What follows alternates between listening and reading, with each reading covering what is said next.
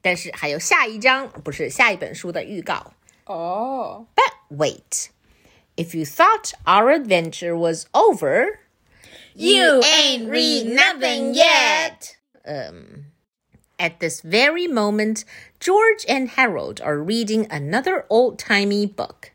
Lord of the Flies. Oh. 蝇王又是一本名著哦。呃、and getting a bunch of new timey ideas.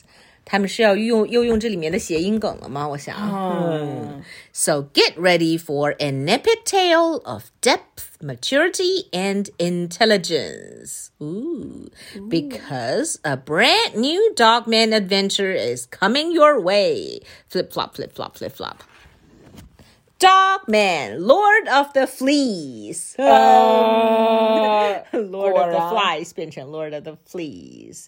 If you like thrills and you like laughs, then Dogman is go. Dogman is go. That don't make no sense. Oops. But we like it.